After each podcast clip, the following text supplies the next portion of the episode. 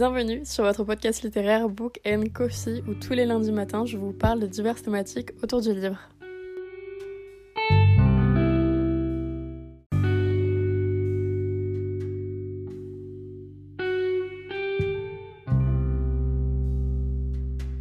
Hola, j'espère que vous allez bien et en ce beau lundi je vous retrouve pour un nouvel épisode de podcast qui va parler du numérique mais qu'est-ce que c'est vraiment le numérique? Est-ce que c'est bien? Est-ce que je vous le conseille? Les points positifs, mais également donc les points négatifs. Mais donc déjà pour commencer cet épisode de podcast, on va partir sur c'est quoi vraiment lire en numérique. Donc déjà lire en numérique, c'est lire sur un écran. Donc vous pouvez lire sur beaucoup de plateformes et beaucoup de formats. C'est-à-dire que vous pouvez lire sur votre ordinateur, sur votre tablette, sur votre téléphone. Je sais pas si c'est dispo sur certaines télés, mais je pense qu'en vérité il y a moyen sur certains types euh, tout simplement de réseaux. Mais bref, c'est tout simplement lire en règle générale sur un écran. Et donc depuis quelques années tout simplement, il y a de plus en plus de marques qui se mettent tout simplement aux liseuses, qui sont un petit peu pour familiariser la chose, des tablettes dédiées aux livres. C'est-à-dire tout simplement que dessus, vous allez que pouvoir lire. Vous aurez souvent un espace boutique où vous allez donc pouvoir acheter les livres qui vont donc se mettre directement sur votre Kindle ou bien tout simplement sur votre Kobo, enfin bref, sur votre liseuse. Et d'un autre côté, vous aurez votre espace bibliothèque où là, tout simplement, vous avez tous vos livres que vous avez généralement achetés donc depuis le départ. Mais donc, dans sa globalité, c'est vraiment lire sur un écran parce que donc les liseuses restent un écran, ce n'est pas donc du papier. Mais il y a quand même quelques applications qui peuvent vous être utiles, par exemple si vous voulez vous mettre petit à petit à lire sur des écrans, donc non des liseuses, et parfois gratuitement. Donc je vais tout simplement vous les citer. La première c'est Wattpad. Je pense que beaucoup d'entre vous connaissent. Déjà j'en ai parlé beaucoup de fois, mais généralement on connaît très régulièrement cette plateforme. Là-bas vous avez donc majoritairement des livres gratuits, parfois de très grands auteurs. Vous avez notamment Eugénie Delens qui fait tout simplement et qui publie beaucoup de ses livres avant qu'ils soient publiés sur Wattpad. Donc, donc ça c'est vraiment hyper cool. Mais vous avez aussi donc pas mal d'auteurs non édités et en fait tout simplement des personnes qui ont envie d'écrire leurs livres et qui vont les mettre donc sur cette plateforme et généralement c'est totalement gratuit. Pareil, une autre appli qui est elle aussi gratuite, vous avez tout simplement Fixia. Fixia c'est la filiale en fait tout simplement de Hugo Roman. Donc c'est généralement là par exemple que vous avez les concours Fixia. Je sais pas si vous connaissez mais en gros c'est des concours que la maison d'édition Hugo Roman fait et en fait, à chaque fois, à la fin donc, de ce concours, la personne tirée va tout simplement être publiée à la fin. Mais pas mal de personnes également publient leurs livres euh, en règle générale sur cette plateforme. C'est généralement de la romance. Il me semble qu'il n'y a que ça, mais je suis pas sûre. C'est pour ça que je dis généralement de la romance. Et là, par contre, vous avez un principe de like, c'est-à-dire qu'il faut un minimum de like pour pouvoir en fait découvrir l'autre chapitre. Je sais pas si c'est hyper clair, mais quand vous allez sur l'appli, c'est assez clair. Et perso, j'ai vraiment pas mal lu sur cette plateforme dernièrement et j'ai vraiment bien aimé, même le format en règle générale, j'ai trouvé ça assez cool, surtout quand il y a donc les concours, parce que du coup ça vous permet vraiment de lire plein d'auteurs, surtout des jeunes auteurs, mais également donc de découvrir pas mal de plumes et donc de nouvelles plumes, donc ça je trouve ça vraiment cool. Personnellement, je vous les conseille pas mal. Après, j'ai une préférence maintenant avec un petit peu tous les livres que j'ai lus pour Fixia. Mais vous avez Wattpad qui est vraiment pas mal. Malheureusement, souvent, c'est bourré de fautes.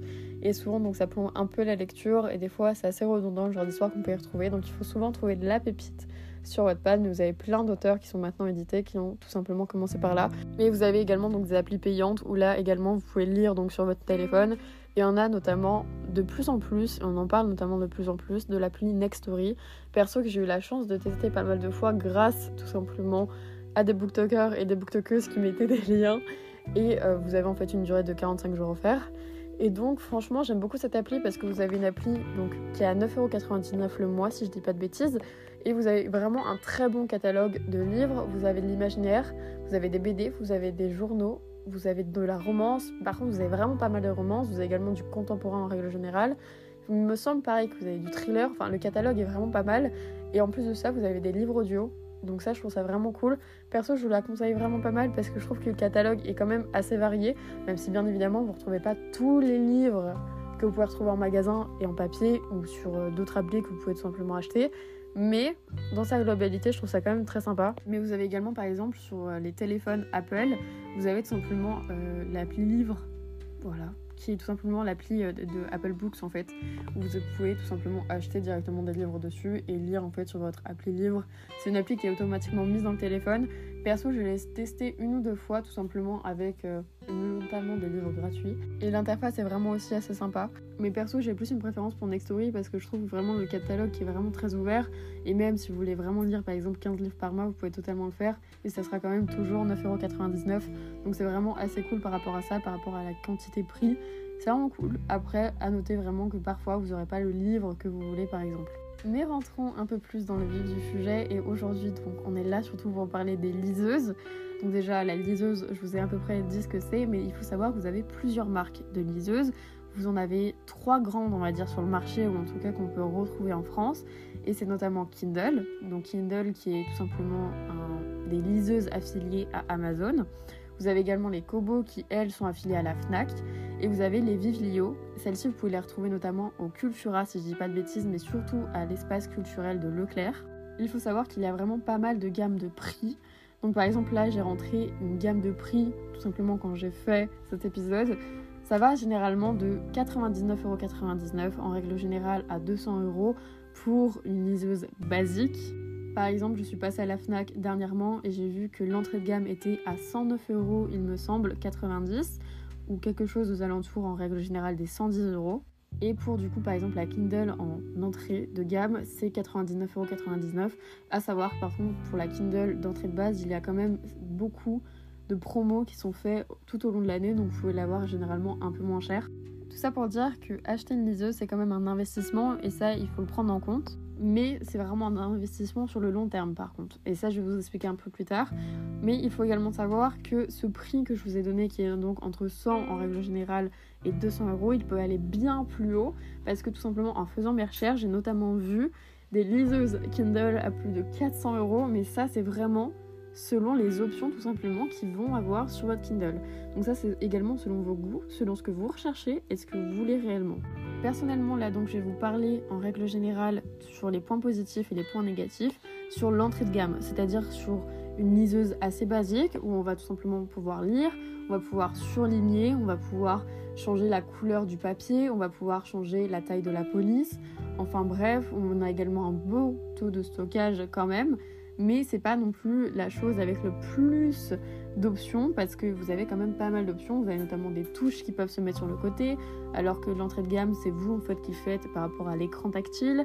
Vous avez également des liseuses maintenant où vous avez tout simplement des couleurs. Ça d'ailleurs je trouve ça génial, notamment pour les mangas que vous voulez lire en numérique. Je trouve ça vraiment très sympa ou encore les romans graphiques. Mais aujourd'hui on va parler de l'entrée de gamme, les points positifs, les points négatifs. Et par contre, par exemple là, la couleur, c'est une option et ça il faut également prendre en compte. Donc est-ce que vous avez vraiment envie, est-ce que vous avez vraiment besoin d'une liseuse avec de la couleur ou c'est pas quelque chose que vous recherchez énormément par exemple? Mon premier argument un petit peu est assez nuancé parce que tout simplement ça dépend relativement et principalement quand même de chacun. C'est très personnel une liseuse, c'est comme un téléphone en fait en règle générale ou un ordinateur ou une tablette, comme tout appareil en fait électronique, c'est selon vos goûts, selon les options que vous voulez et selon votre utilité en règle générale. Le second point que j'ai noté et qui pour moi est quand même un point assez important, c'est que le prix est quand même assez vite rentabilisé par exemple si vous achetez l'entrée de gamme, sachant que généralement le prix est divisé par deux des livres. Donc vous avez quand même pas mal d'argent qui généralement sont quand même économisés. Malgré tout, il faut également prendre conscience que de plus en plus, les livres en version numérique prennent du prix également. Par exemple, je sais plus pourquoi, mais hier j'ai regardé le prix du Chant des Sans Repos, tout simplement de Rosie Brown, publié chez De Saxus en format liseuse, donc sur Kindle. Il était quand même à 11 euros, il me semblait quelques, alors que le prix, il me semble qu'il est autour de 18 euros pour le format papier. Donc vous faites quand même une économie, mais l'économie n'est pas énorme, mais elle reste là et en fait au fil du temps vous allez voir tout simplement que vous allez quand même vachement rentabiliser le prix finalement que vous avez acheté cette liseuse. Donc on fait quand même pas mal d'économies avec. L'autre point que j'ai noté c'est vraiment un point pratique, c'est-à-dire que c'est pas lourd dans le sac.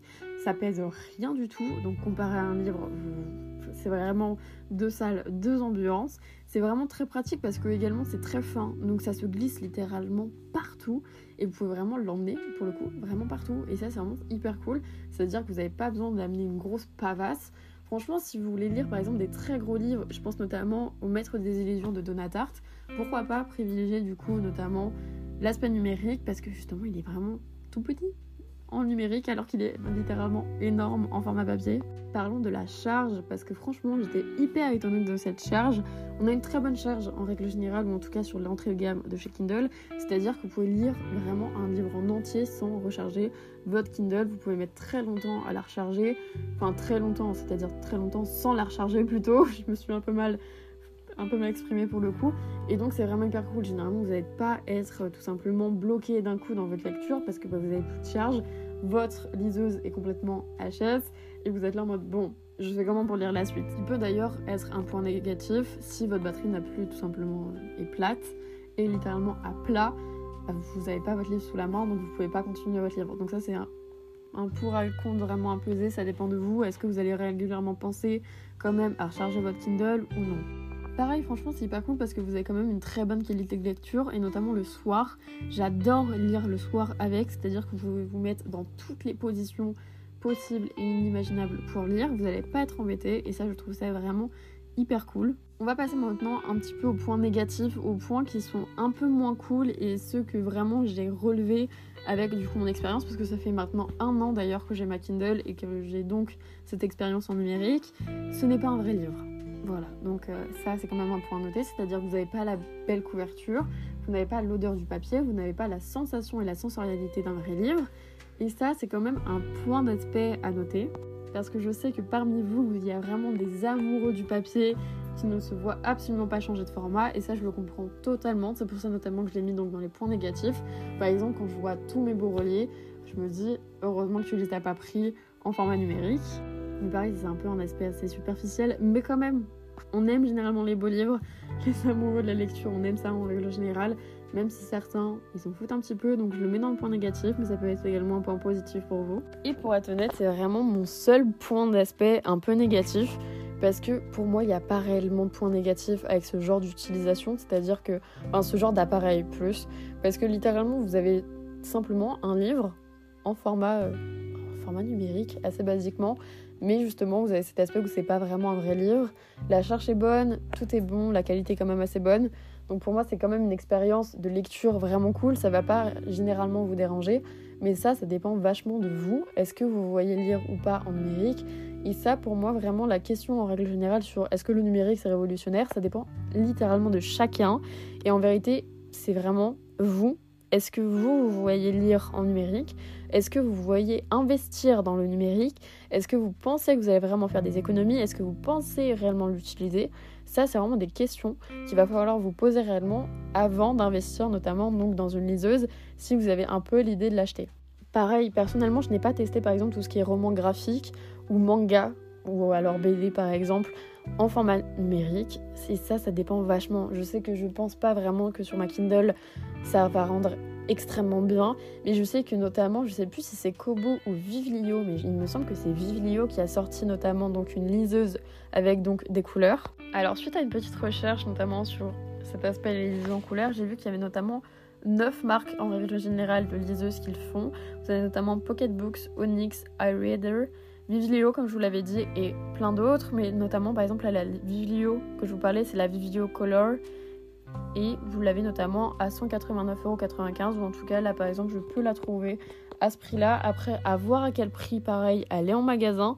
Et il me semble que j'avais vu quand même pas mal de bons retours. J'avais notamment vu une vidéo YouTube à ce sujet et le retour était quand même assez bon, notamment pour les BD. Donc ça, c'est vraiment vous. Est-ce que vous voyez vraiment avoir une BD en numérique, par exemple?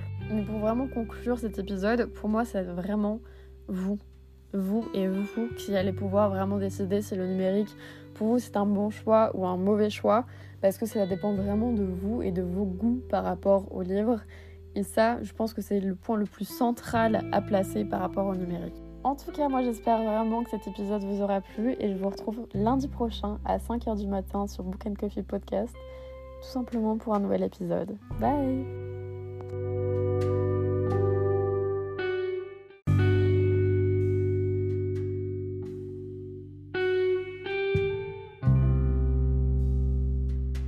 Merci d'avoir écouté cet épisode et merci de toujours soutenir le podcast. Si vous souhaitez le faire davantage, vous pouvez lui mettre une note sur votre plateforme de streaming et d'écoute ou tout simplement sur le compte Instagram qui est Book où je parle tout simplement du podcast et où le podcast vous parle très clairement. Et moi je vous retrouve lundi prochain pour un prochain épisode. A plus.